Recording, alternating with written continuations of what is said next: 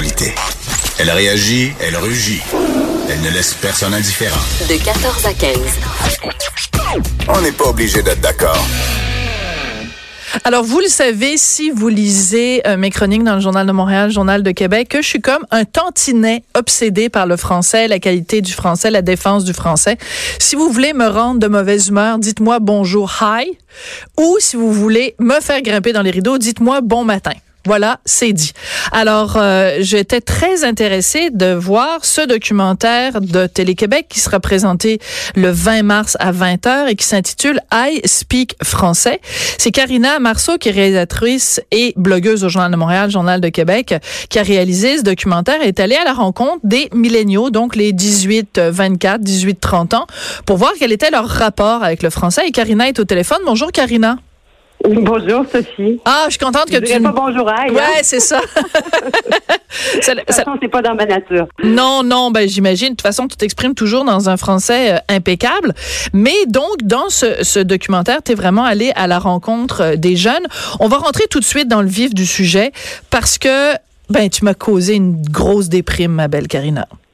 Ah oui. Ah oui, tu m'as fait, tu m'as fait de la peine. Ben c'est pas toi, c'est que tu as commandé un sondage auprès des jeunes euh, québécois entre 18 et 30 ans pour voir leur lien avec le français. Et ben j'espère que j'ai le droit de lire les chiffres qui sont euh, cités dans le documentaire.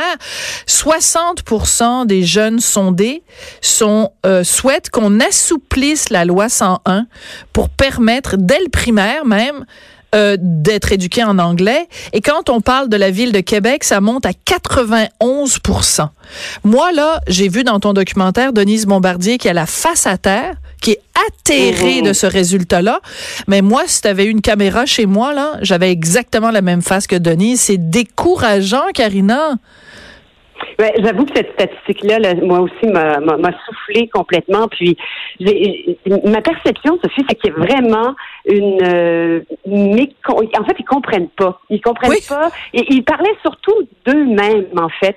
Et, et, et je fais un mea culpa un peu. Là, je pense qu'il y aurait dû avoir une sous-question à ma question, c'est-à-dire que euh, eux, ils aimeraient fréquenter l'école en anglais plus tôt, mais si on pose la question après ça, parce que j'ai posé la question un peu sur le terrain, mais j'ai pas une réponse éloquente, donc j'en ai pas dans, dans, dans le film. Euh, mais il, quand on leur pose la question sur l'immigration, ah, là, ça change. Mais n'empêche, euh, ce que...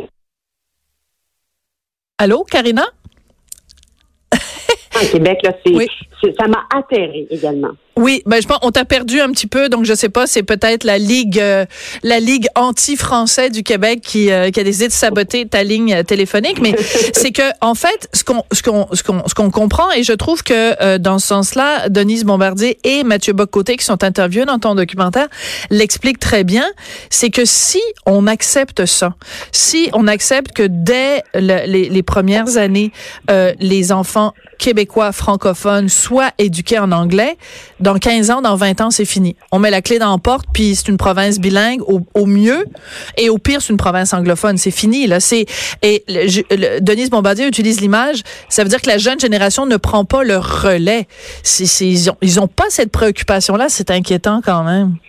Oui, mais en fait, c'est une génération qui n'a pas été éduquée, qui n'a pas vécu dans sa chair euh, la bataille pour la langue. Alors pour eux, c'est de l'acquis. C'est ce que je perçois des jeunes, c'est qu'ils ne sont pas conscients que la loi 101 est un rempart euh, nécessaire pour la survie de la langue française. Pour eux, ils vivent dans un monde où, euh, au final, ils ne perçoivent pas l'anglais comme étant euh, menaçant. Et je pense que c'est la première génération qui a cette ce rapport-là à l'anglais qui est un rapport complètement décomplexé et qui ne perçoivent pas que si on reste pas vigilant, euh, ça peut être dangereux. Quoique, quand on leur pose la question, est-ce que vous voyez que le français peut être en danger au Québec?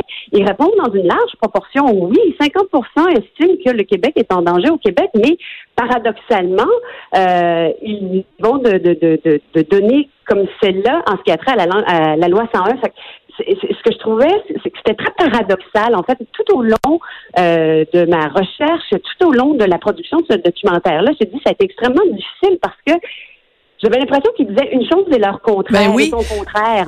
C'est ça. euh, oui. Mais parce que en effet, euh, ils font une déclaration d'amour au Québec parce que tu leur demandes, enfin le sondage leur demande, est-ce que vous êtes fiers de parler français, est-ce que ça fait partie de l'identité, de votre identité, tout ça, etc.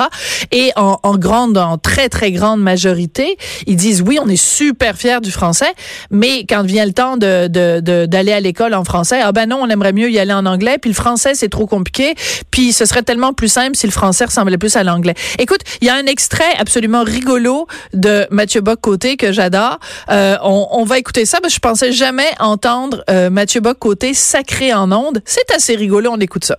Pour nommer les émotions, pour nommer l'intensité affective, on passe de plus en plus à l'anglais, comme si le mot français n'avait pas la même, euh, était pas aussi sexy, n'avait pas la même charge symbolique. Donc, donnez-moi du love.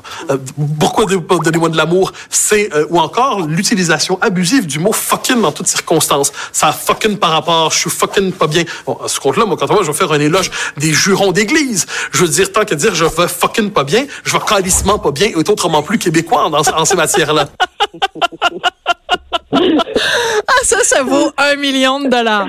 Ça vaut un million de dollars. T'as réussi à faire prononcer les mots fucking et calissement à Mathieu Bock-Côté. Vraiment, euh, je pense, euh, chapeau. Ah, mais le sujet m'interpelle tellement. Puis c'est ce que j'aime aussi, c'est la diversité de points de vue. Et à la fois Denise Bombardier, Mathieu Bock-Côté, que Anne-Marie Baudouin-Bégin, qui, qui, qui est linguiste, je trouve qu'ils ont tous des points de vue intéressants. Et au final, on n'arrive pas, j'arrive pas euh, avec une conclusion euh, très, très claire. Voici ce que l'on doit Non. retenir. Je trouve que c'est un, vraiment un documentaire qui nous amène à... C'est un portrait d'abord, et ça nous amène à réfléchir et à continuer le débat, un débat qui est sans fin de toute façon au Québec, le débat linguistique. Mais... euh, C'est notre sport national, comme dit, euh, comme dit Benoît Melançon, là. Tout à fait, tout à fait. Mais ce que dit Mathieu Bock-Côté, là, les fucking love, ceci, c'est mon point de départ. Parce que Oui. moi, je l'ai remarqué autour de moi, j'en ai des adolescents, là. Puis je me dis, mais, mais c'est quoi ça? Pourquoi? Est-ce Je comprends pas. qu'ils aiment moins le français? Puis effectivement, quand je vois les ados autour de moi qui, ce texte-là, des tremblés puis des bouchards, là, qui s'envoient des textos en anglais, c'est, OK, mais qu'est- qu'est-ce qui se passe-t-il? Je comprends pas. Oui. Alors, c'est drôle parce que ce matin, bon, il y a, y a une, une animatrice radio que j'adore. J'ai travaillé avec elle à Québec. C'est Julie Boulanger, Julie Bou. Et euh, elle avait, ils avaient des bons résultats à la radio hier. Alors, elle a écrit ce matin, en 20 ans de métier, c'est le team avec qui j'ai eu le plus de fun à exercer le plus beau métier du monde. Pas game de venir nous écouter. Le Boost. Le nom de l'émission s'appelle Le Boost, puis elle, elle parle de son team, elle a du fun avec son team, puis elle nous dit qu'on n'est pas game de l'écouter. Euh, J'adore Julie Bou, mais elle est de cette génération-là où on utilise réellement un mot anglais à tous les deux mots. Mhm. Oui, puis mais, puis je sais pas toi comment tu te positionnes par rapport à ça parce que bon, euh, j'ai invité parfois à aller donner des conférences dans des écoles et tout. Puis c'est vrai qu'un un mot ang- anglais ici et là, tu sais, ça peut faire en sorte que on va aller euh, se brancher plus directement avec les, les jeunes et tout ça. Mais je suis toujours personnellement un grand dilemme intérieur. Je veux dire, ok, comment je les approche les jeunes, est-ce que j'utilise leur niveau de langage? Donc, ça veut dire texturer à certains égards mon langage de mots anglais. C'est toujours un certain débat intérieur parce que la communication, au final, ça demeure rentrer en communication Ah oui, avec, je comprends. les gens. Mais Donc, euh, oui, mais il faut pas abaisser son niveau. Moi, je pense que de toute façon, quand on est face à des étudiants euh, ou quand on est face à nos propres enfants ou les enfants des autres, on doit élever leur niveau et non pas s'abaisser à leur niveau. Et je pense, euh, en- entre autres, au, au fait que, bon, moi, ma position sur l'anglais est très claire. J'utilise plein d'expressions en anglais. J'ai fait mes études supérieures euh, en anglais. J'ai fait une maîtrise en anglais à New York. J'adore l'anglais. Mais je vais utiliser des mots anglais ou des expressions anglaises quand il n'y a pas d'équivalent français. Mais quand tu es rendu à écrire le team avec qui j'ai du fun à exercer, le plus beau métier du monde, ben, le mot équipe, qu'est-ce qui se passe? C'est pas beau, le mot équipe? Puis, je veux dire, l'autre jour, j'écoutais Radio-Canada, puis il y avait une chroniqueuse qui disait on envoie beaucoup de love à tel artiste. Ah, c'était René Claude. On envoie beaucoup de love à René Claude. Ouais. Ben voyons! oui, oui. Tu sais, c'est qu'il faut qu'on fasse collectivement attention à notre langue française. Écoute, la petite musique que tu entends, c'est la fin de l'émission, ma belle Karina. Toujours un plaisir, toujours trop court. Oui, merci. Puis la prochaine fois que tu fais un documentaire sur le français, interview-moi. Oui, tu vas grimper dans tes rideaux, j'aimerais ça. OK, parfait. Ah oui, c'est ça. Moi, c'est ça que je fais. Je grimpe dans les rideaux. Donc, le documentaire I Speak français sera présenté le 20 mars à 20h. Ça va être suivi en plus d'une discussion dans une émission qui s'appelle Les Francs-Tireurs. Merci beaucoup à Joannie Henry à la mise en onde et Hugo Veilleux à la recherche. Il me reste 10 secondes. Qu'est-ce que je pourrais vous dire? Je vous envoie du love. Je vous envoie du love, les auditeurs de Cube. See you tomorrow.